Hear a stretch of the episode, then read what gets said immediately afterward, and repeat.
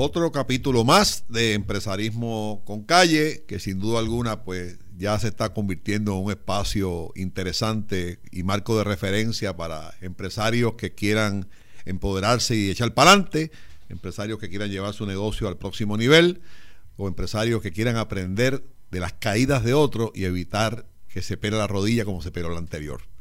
Eh, si nos quiere ver, pues nos puede ver en un múltiple de plataformas sociales, desde Instagram, Spotify, YouTube, en Facebook, Empresarismo con Calle, Manuel Sidre con Calle, perdón, Manuel Sidre, Empresarismo con Calle, eh, Jay Fonseca. Acuérdese siempre de, de hundir el botoncito que dice See First para que usted lo pueda ver en cualquier eh, momento de su, de su día y no se vea obligado simplemente a verlo cuando, cuando sale el, podcast.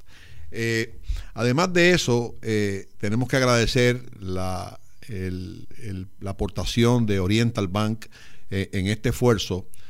Oriental Bank es un banco puertorriqueño, es un banco que crece precisamente en la adversidad que crece eh, cuando un banco foráneo decide irse eh, y no le tembló la mano de apostar a Puerto Rico, de apostar a su futuro, adquiere el otrora Bilbao Vizcaya y hoy por hoy es un banco de muchísima importancia que no solamente se conforma con ser un banco grande, sino que eh, enfoca su acción en ese pequeño y mediano comerciante que tanto necesita, no solamente del dinero, sino de esa asesoría financiera tan importante en cualquier etapa de los negocios en que estemos. Así que gracias a la gerencia de Oriental por confiar en nosotros y, nuestro compromiso es de llenar más allá de sus expectativas. A mí me encanta la palabra diversificar. La palabra diversificar me fascina muchísimo porque eh, desde el punto de vista de inversiones, pues si yo tengo 100 pesitos ahorrados, a mí no me gusta tenerlos todos en un sitio, me gusta tenerlos diversificados en varias cosas. Y, de la misma forma en que creo en la diversificación del dinero, me parece también que la diversificación de lo que hacemos y de, de nuestros negocios también son importantes. Yo creo que el caso de hoy es específicamente un caso que nos da ejemplo de lucha, de tenacidad, de esfuerzo, de riesgo, de tesón, de valor, como todo industrial puertorriqueño. Pero además de eso, nos da una lección de cómo diversificarnos. Yo tengo el placer de tener con nosotros aquí hoy al agrónomo Héctor Santiago, eh, dueño y fundador de Cali Nursery. No se, no se asusten, no estamos hablando de un nursery de niños ni de niñas. Estamos hablando de algo mucho más complejo que él en su humildad y en su don de gente se conforma con llamarle Carly Nursery. Pero Carly Nursery es algo más. Buenas tardes, Héctor. Buenas tardes. Bienvenidos a, a Empresarismo con Calle. Y, lo primero que te vamos a preguntar es que nos aclares eso de nursery, porque yo no sé si nuestros amigos querrán saber algo de nursery en este momento. Pues bien fácil, un nursery es un sitio donde se crecen plantas. ¿Por qué? Porque es un área de producción donde ya llegan chiquititas como si fueran unos bebés y nosotros entonces las cuidamos y le damos muchísimo cariño hasta que llegan a ser adultas. O sea que Cali Nursery es un proyecto agrícola. Agrícola. 100% agrícola. 100% agrícola. Y vamos para atrás. Tú estudiaste agronomía en Mayagüez. En Mayagüez, la mejor universidad del planeta. No tengo la más mínima duda de eso. Coincido contigo y, apuesto también. ¿Qué, ¿Qué, hace que Héctor Santiago termine su grado de agronomía e incursione de inmediato en un negocio? Pues mira, Héctor Santiago es nieto, hijo y hermano de agricultores. Pero si nos vamos a una parte rara del caso, es que yo soy nacido y criado en San Juan. Yo soy de La Loza. Cuando yo digo en mi escuela que yo iba a ser agrónomo, que iba a ser agricultor, compañeros se burlaban. Mm. A jugar con tierra, a jugar con las vacas, para allá arriba, para la montaña. Pues el tiempo, los años, eh, demostraron todo lo contrario, que la agricultura es una profesión que más allá de, de darte, de ser un medio de vivir, es que les da a muchas personas de vivir. Mi papá eh, fue mi inspiración eh, para estudiar esto. Papi fue uno de los pioneros de lo que fue la industria de los ornamentales aquí en Puerto Rico, de las plantas ornamentales. Y se llamaba creo que Cali Orchis, ¿no? Cali Orchis se llamaba el negocio. ¿Era de orquídeas? Eran orquídeas, 100% orquídeas, pero, pero papi producía de todo. Y se, y se exportaban, ¿no? Y se exportaban. Era, era el productor más grande de todo el Caribe y del sur de los Estados Unidos en los 60 y en los 70. Y era una época donde nadie creía en lo que iba a ser la industria de los ornamentales, o sea que él fue un pionero en lo que fueron las ornamentales. Inclusive el gobernador en aquel momento no le quiso prestar dinero porque decía que eso no se comía. El, gobierno, pues. El gobierno. Los gobernadores no prestan. Exacto, pero, pero el gobernador era, el, principal en lo que era crédito agrícola en aquel momento. Este, y, y, en una reunión de Luis Muñoz Marín, que era el gobernador en aquel momento, le dice eh, Don Wipo, que le decía a mi papá, eh, está muy bonito el proyecto, pero eso no es agricultura, eso no se come.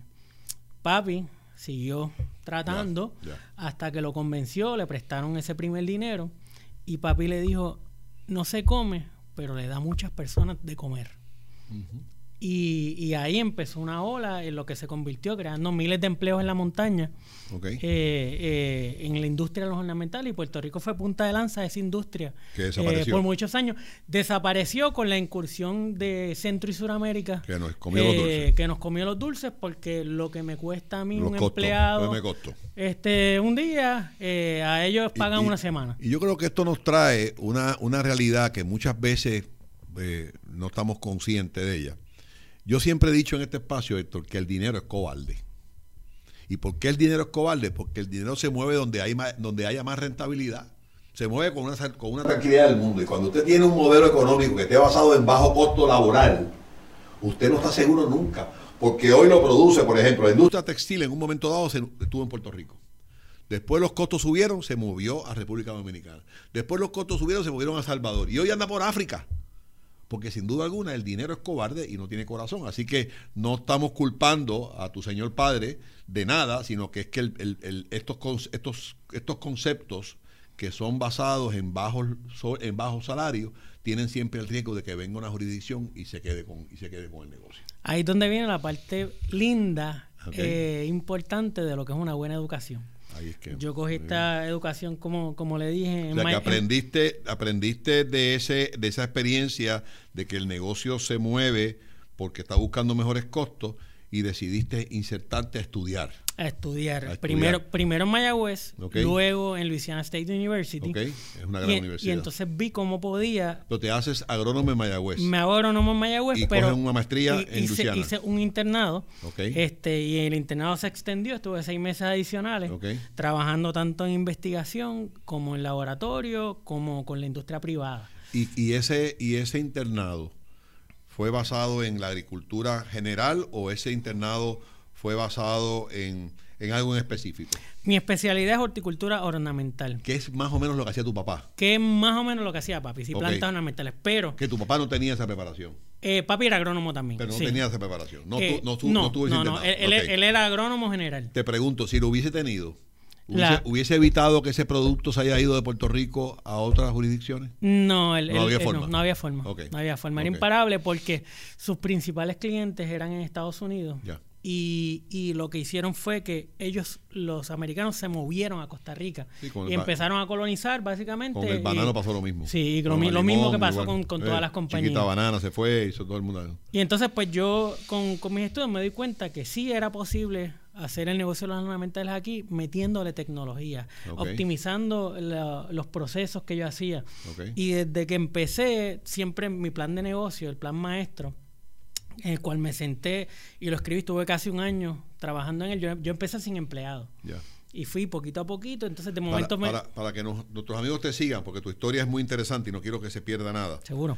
Tú te gradúas de, agrónomo, eh, vas a Luisiana y haces un internado.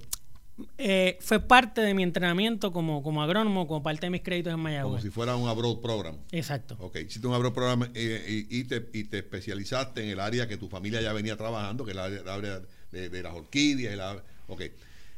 Simultáneamente, ya tu, ya tu DNA, aunque eras un, un sanjuanero, pero ya tu DNA te estaba hablando para, la agricultura, te estaba llevando para el campo. Me estaba llevando para el campo. Y tú entonces sabías que tú en un momento dado, tu sueño era montar un negocio. Exacto. Y tú empezaste a escribir un plan.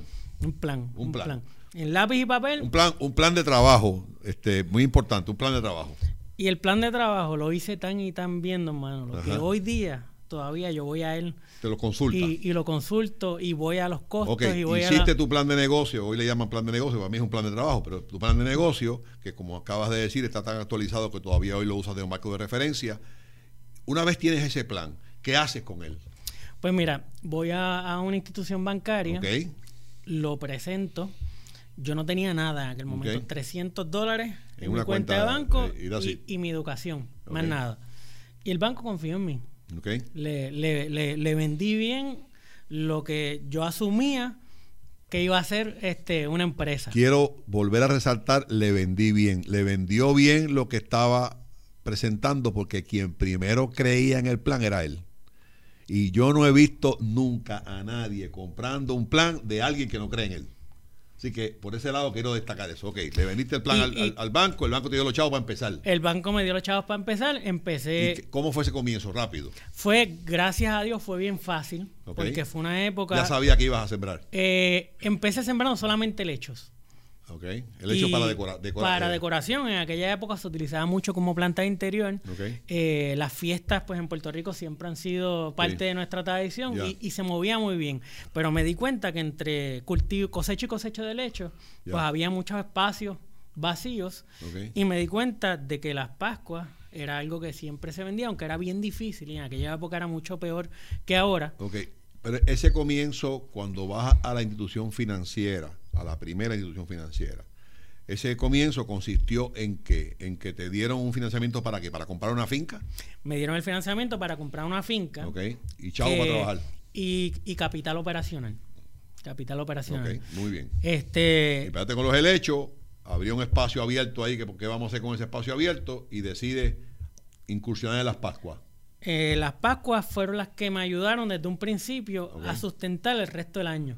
Básicamente son, plantas nobles que en un periodo bien corto de, tiempo generan una inyección de dinero que si tú sabes rendirla para las vacas flacas, pues el resto del año tú trabajas con eso. ¿sabes? Básicamente las Pascuas se convierten en, en mi caso como una línea de crédito.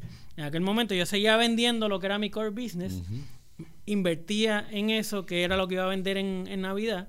Y ese capital que yo recogía, que tenía un rendimiento bien alto en aquel momento, eh, me ayudaba a seguir operando el resto del año. E, ese comienzo, Héctor, que llegaste de Luisiana, 300 pesos en la cuenta, el banco confía en ti, ¿cuál fue el escollo mayor que tú tuviste desde el momento en que conceptualizas tu plan hasta que tú lo ejecutas? Pues mira, eh, la cara de nene. La juventud. No, la juventud. No me ayudaba mucho cuando yo iba a un show veía ese chamaquito que llegaba. Ahí, a pesar de que yo empecé a trabajar a mis 11 años, yo siempre fui al dinero, pinté casas, todos los veranos, todas las navidades, eh, trabajaba con mi papá. Papi nos enseñó eh, la importancia del trabajo y que el trabajo es digno y que tú llegas en Fangao a Plaza Las Américas, no es nada porque esa es tu profesión. Ese, ese producto que ya tú sembraste, que la Pascua fue la línea de crédito y el helecho era el, el, trabajo de todo el año. ¿En algún momento dado había algún tipo de preferencia del consumidor por ser hecho en Puerto Rico, por ser cultivado en Puerto Rico vis a vis lo que venía de afuera? Gracias a Dios, una de las cosas que, que me ayudó a seleccionar las Pascuas como uno de mis productos es que es una de las pocas cosas que no son importables.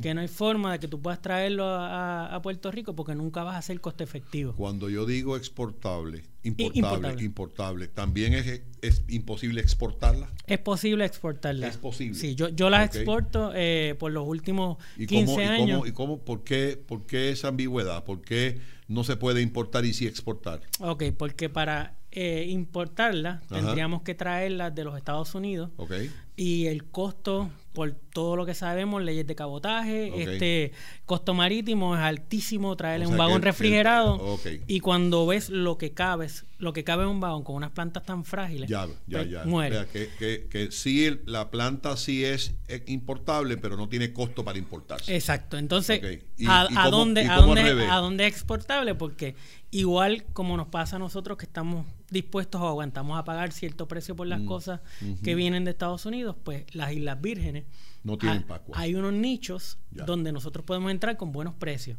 Ellos no tienen Pascua, ellos no tienen agua, ellos no tienen eh, el clima para hacerla y entonces pues en esos y pueden pagar 20 pesos por una Pascua porque no la tienen. Literal, tranquilamente porque no la tienen y la venden muy bien y son felices y la Virgen Min, San Santa Cruz. San Tomás, Santa Cruz, San Croix, San Martín. Este, eh, hasta, Barbados hemos enviado. Pero no, y eso en contenedores, eh, contenedores o como lo, como, el viaje es tan corto, en dos días ya está allá, van en contenedores, pero no tienen que ir en contenedores refrigerados. No, pues no hace daño. Sí. una pregunta muy rápida. El, el, el, el, nursery, e, esa me imagino que es ese tiestito pequeño donde tú germinas, ¿no? no acuérdate que estás hablando con uno que es panadero. Pero yo he visto que hay unos, unos viveros donde hay unos tiestitos pequeños donde la, matita va creciendo y de ahí pues desde ahí se pasa a otro a otro estado. otro tiesto más grande, exacto. Te pregunto yo, ese ese tiestito es es exportable? Sí. ¿Lo estás haciendo? Sí. Y, y, es, y es preferible a la mata ya completa o hay jurisdicciones que prefieren envíame envíame el, el, el tiestito en vez de enviarme la mata ya desarrollada Depende del uso. Este sí se puede, pero solamente para sitios donde también aguantan pagar un precio alto. Es tan y tan separada los costos, ¿sabes? Eh, la diferencia es tanta. Por ejemplo, yo traigo un saco de, de que es el muco, es la tierra donde yo siembro. Eso solamente viene de dos partes en el planeta, o de Canadá o de, o de Lituania o de Latvia.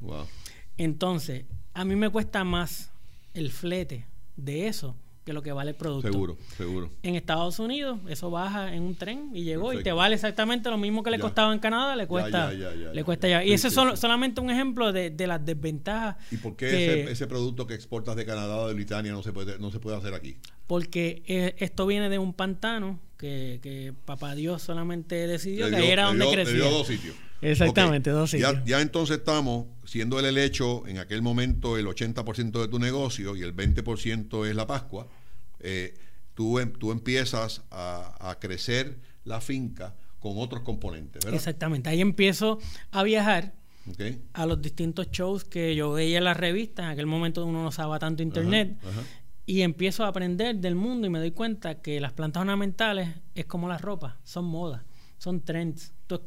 Van unas tendencias, van unas tendencias sobre lo que se está utilizando. Y van y vuelven, y de momento las plantas retro empiezan de nuevo. En este caso, eh, hoy día los crotones, los potos, que eran matas de los 80, se dejaron de vender por dos décadas y de, momento ahora se están vendiendo de nuevo en unos usos diferentes. Y yo te, te escucho porque no es, no es difícil adivinar que, que tu preparación, tu internado, tus viajes, tu compromiso y tus conocimientos le fueron dando al negocio latitudes y latitudes que posiblemente, para no entrar en detalle, pero hoy siembras un sinnúmero de productos que que, son vendibles y que se venden y que sostienen la finca por un año y que posiblemente, como me dijiste fuera del aire, que ahora la Pascua es el 80% del negocio y el resto es el 20%. De dos plantas que yo hacía, hoy día crezco 180 variedades diferentes. Pues por ahí va la cosa. Y, cómo, ¿Y cómo entonces, y cómo entonces entra a la vida de, de Carly Nursery la institución de Oriental Bank? ¿Cómo, cómo, ¿En qué proceso tuviste la necesidad de moverte de esa primera institución que te dio la oportunidad a una institución que vino del brazo de otras cosas diferentes. ¿Cómo, cuéntame esa, experiencia. Pues yo entro en, la etapa... Porque es, importante, nada más. Seguro. Es importante que tú que nos estás escuchando, que estoy seguro que estás pensando, ¿no? Que si el banco este, que si el banco hecho, que el banco... Es importante que de la mano de tu banco no solamente venga dinero, al final del camino, cualquier institución financiera presta chavo. Eso hace cualquiera. Pero si esa institución financiera viene acompañada de estrategia, viene acompañado de un banquero que está escuchando tu negocio, de un banquero que te da el advisor debido para que tú no metas las patas más adelante, ese es el valor agregado que trae un banco de excelencia en el mundo empresarial. Así que me gustaría escuchar tu experiencia en esa dirección. Pues mira, de las cosas que me gustó de Oriental como banco fue que mm. me la puso difícil, pero me la puso difícil de la mejor manera porque me hizo hacer mi asignación para yo demostrarle a ellos que era un negocio que iba a funcionar. Era un negocio que iba a crecer literal más de un 50% con, con, con, el financiamiento que ellos me iban a dar de lo que yo era en aquel momento a lo que soy ahora. Era un momento difícil de la economía, era un momento donde Oriental apostó a Puerto Rico, como muy bien usted dijo ahorita, que fue el momento que ellos adquirieron la otra institución. De hecho, yo empecé ese financiamiento con la institución anterior ah, y el préstamo migró a, migró a Oriental. Y ahí, y ahí conociste otra, otra, otra forma de banquear. otra forma de banquear y ahí fui de la mano del señor Osvaldo Aguayo y muchísima gente buenísima que me, que me ayudaron a, establecer ese, volvemos otra vez a ese plan de trabajo, como usted dijo, y tener claro qué era lo que yo quería hacer, a quién yo le iba a vender, cómo iba a distribuir mis productos, y si yo iba a crecer, por qué iba a crecer y cómo yo iba a sustentar todo eso. Eh, y, y pues fue un periodo corto, bien intenso, de mucha negociación, y finalmente pues conseguimos el mejor negocio que nos convenía a ambas partes. Tengo entendido que uno de esos negocios que hicieron es el refinanciamiento del costo de la finca bajo un modelo de 504 de SBA. Esa fue una de las cosas que hicieron. Yo creo que ese modelo, la, banca en Puerto Rico maneja, eh, bajo una licencia que Small Business Administration les otorga, el programa de 504 de SBA, que, que tiene la capacidad de, a veces, de dar más años, de son intereses mucho más eh, económicos y, algo bien importante, y es que cuando las cosas le van mal a una persona que tiene un 504 eh, en, su, en su portfolio prestatario, eh, no es el típico banco o no es la típica institución financiera que dice, pues te tengo que quitar el negocio, sino que hay una cooperación y hay un deseo de ayudar. Y eso creo que sin duda alguna te puso en un mejor standing, ¿verdad? Qué bueno que usted acaba de decir eso, porque en la historia de reciente, pues vivimos el ataque del huracán María.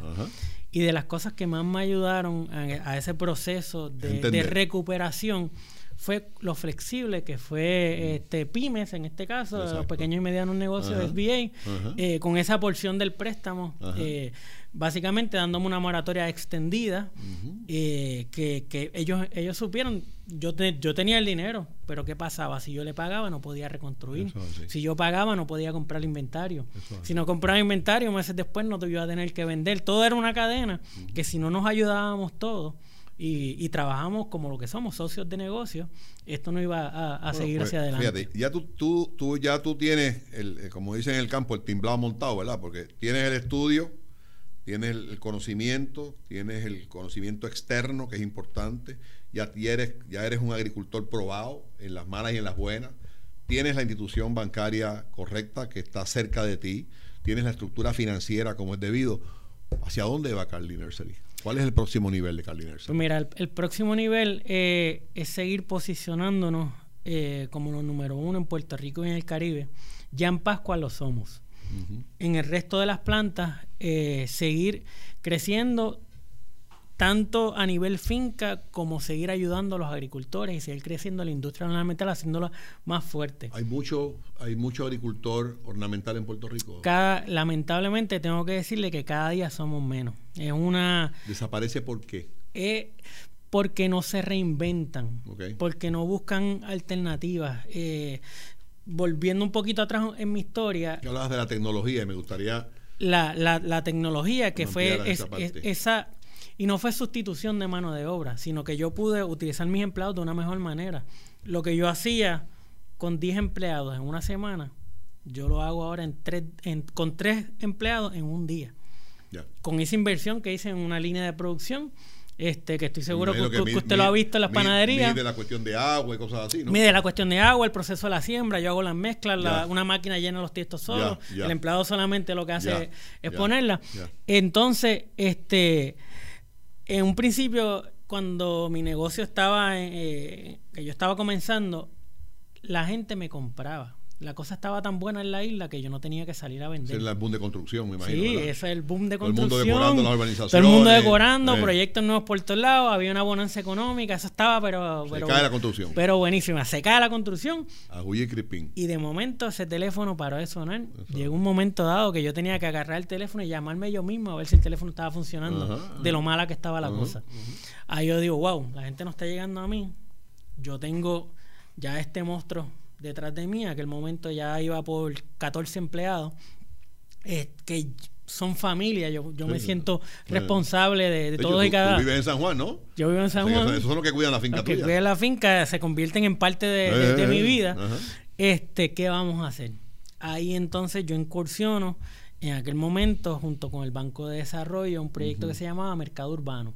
Y empezamos en el proyecto piloto a decir, mira, nosotros tenemos que poner una cara a la agricultura. ¿Qué fue lo que en el condado? Eh, primero empezamos en el banco y después saltamos a la ventana al mal al condado. Ah, con Pedro Zorrilla. Con Pedro, que, que, fue parte de un, gran, un, gran, puertorriqueño. Fue parte de ese proyecto, parte muy importante de, de darnos esa, esa imagen corporativa que necesitábamos eh, y la parte de producción de eventos. O sea, que, que el fenómeno de María y el fenómeno de la construcción lo que provocó en ti, en vez de lamentarte, es reinventarte. Reinventarme y abrirme un una... Y hoy, me, hacía, me dice que haces un festival de Pascuas en La Puntilla, ¿verdad? Hago ahí en, el, en al lado de La Puntilla, en el Paso de la Princesa. completo. Hago el festival por más de 15 años, hice el Jardín Botánico de la Universidad. Ese es el sitio donde la gente va a buscar la Pascua en Navidad. En Navidad. Y tú la eh, vendes. Todo esto que aprendí me ayudó con un grupo de amigos. Hicimos el Festival del Cabro. Eh, seguimos básicamente dándole caras a los agricultores, diciéndole, miren, no se queden en la finca, hay oportunidad, ustedes pueden vivir de la agricultura.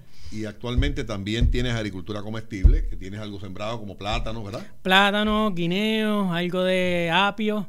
Eh, ahora empezamos un proyecto eh, que se llama Del Tiesto a tu mesa, que básicamente vamos a llevar a las cadenas de supermercado.